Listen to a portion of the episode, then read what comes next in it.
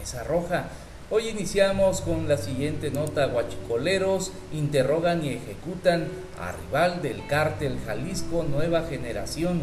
Así es, en redes sociales circula este video que acaban de ustedes de ver de dos hombres que confiesan ser parte de narcotraficantes del grupo Elite del cártel Jalisco Nueva Generación al ser cuestionados presuntos sicarios y guachicoleros del cártel Santa Rosa de Lima. Estos sujetos visiblemente golpeados y torturados aseguran que están en la zona provenientes del municipio de Celaya, en el estado de Guanajuato, de donde los mandan para calentar la plaza. Además revelan que no les pagan nada de dinero y bueno, pues ambos grupos criminales mantienen una dura batalla por el control de esta zona, la cual es protagonizada por José Antonio Yepes Ortiz, el marro, líder guachicolero, y el narcotraficante Nemesio Oseguera Cervantes, alias el Mencho o el Señor de los Gallos. Al final, estos cadáveres aún no han aparecido, pero yo creo que durante el día de hoy o mañana, pues ya estarán eh, el informe en dónde fueron tirados. Vamos a continuar y ahora asesinan al exdiputado local del PAN, Fernando Palma. El exdiputado panista de Chihuahua, Fernando Palma, fue asesinado ayer sábado en lo que pareció un intento de asalto en el Ajusco, alcaldía de Tlalpan, según las primeras indagatorias de la Fiscalía de la Ciudad de México. Palma Gómez fue diputado local en la 58 legislatura del 30 de septiembre del 95, concluyendo el 29 de septiembre del 98 durante el periodo de Francisco Barrio. Algunos de sus compañeros de bancada fueron Clara Torres, Miguel González, Etzel Maldonado, Leopoldo Canizales, Rogelio Loya. El fallecido era hermano de Adalberto Palma, presidente de la Comisión Nacional Bancaria y de Valores, fue asesinado este sábado en lo que pareció un intento de asalto en el Ajusco, según las primeras indagatorias de la Fiscalía Capitalina. Descanse en paz. Y vamos a la siguiente nota que nos va a llevar hasta Mecatlán. Ahí, ahí se determina que eran mecánicos los dos ejecutados.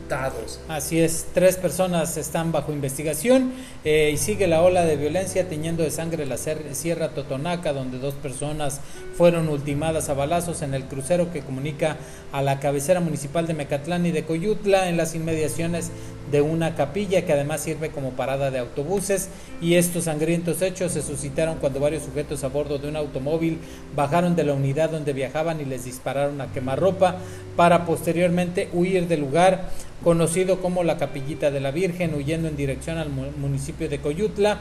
Personas que se encontraban en las inmediaciones alertaron a las autoridades policiales, quienes realizaron un fuerte despliegue policial para dar con los delincuentes, quienes iban a bordo de un automóvil color rojo, modelo atrasado. Y ahorita en la siguiente nota pues les informaremos un poquito más sobre estas personas. En el lugar quedaron sin vida en medio de un charco de sangre con varios impactos de bala. José de 32 años de edad y José Manuel L de 22 años de edad con oficio de mecánicos automotrices allá en el municipio de Mecatlán.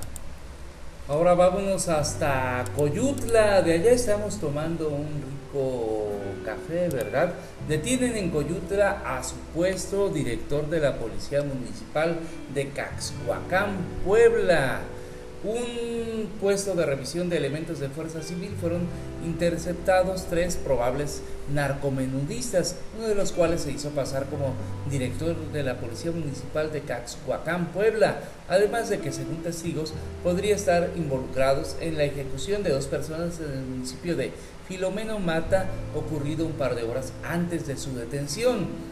Se trata de Arnulfo SP de 34 años con domicilio en el estado de Puebla, José Gabriel MR de 38 años con domicilio en la Ciudad de México. Y Juan Carlos PP de 28 años con domicilio en Poza Rica, los cuales fueron intervenidos cuando viajaban a bordo de un automóvil Pointer color rojo modelo 2004 con placas de circulación del estado de Puebla y fueron sometidos a una revisión y se les encontró en su poder 40 bolsitas con eh, las características similares a las de la marihuana, una báscula gramera y una gorra de color azul con una estrella blanca con la leyenda comisaría municipal, pues así andaban haciendo sus fechorías estos tipos. Qué bueno que fueron detenidos.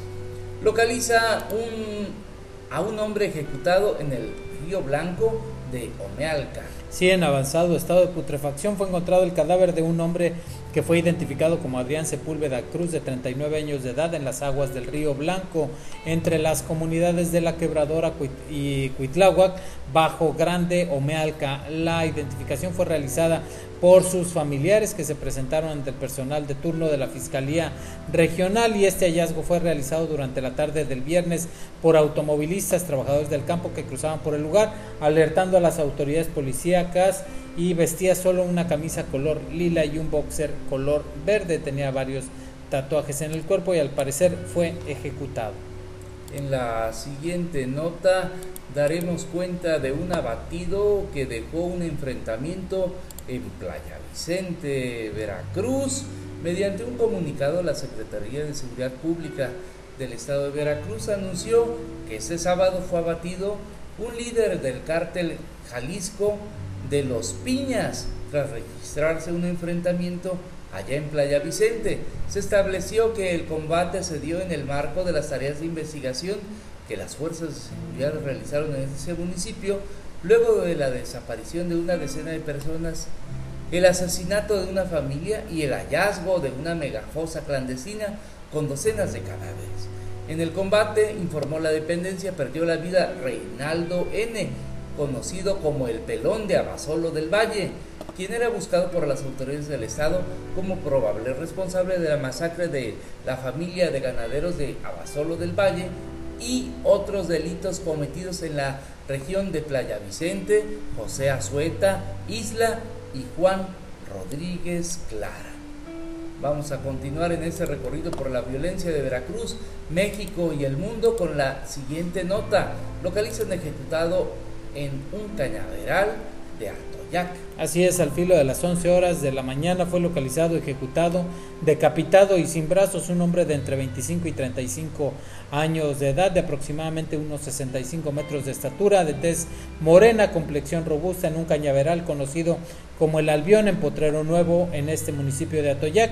El infortunado vestía playera en color negro, pantalón de mezclilla color azul, zapatos color negro tipo Vans de bota, chamarra de piel color negro con rayas blancas con la leyenda de Ferrari y a unos 200 metros se encontraba una motocicleta marca itálica Urban Work modelo 2019 color verde y bueno pues hicieron el levantamiento del cadáver esperando pues eh, su identificación o que algún familiar pues lo reclame. Hasta aquí el podcast de Notimex PR, las policíacas de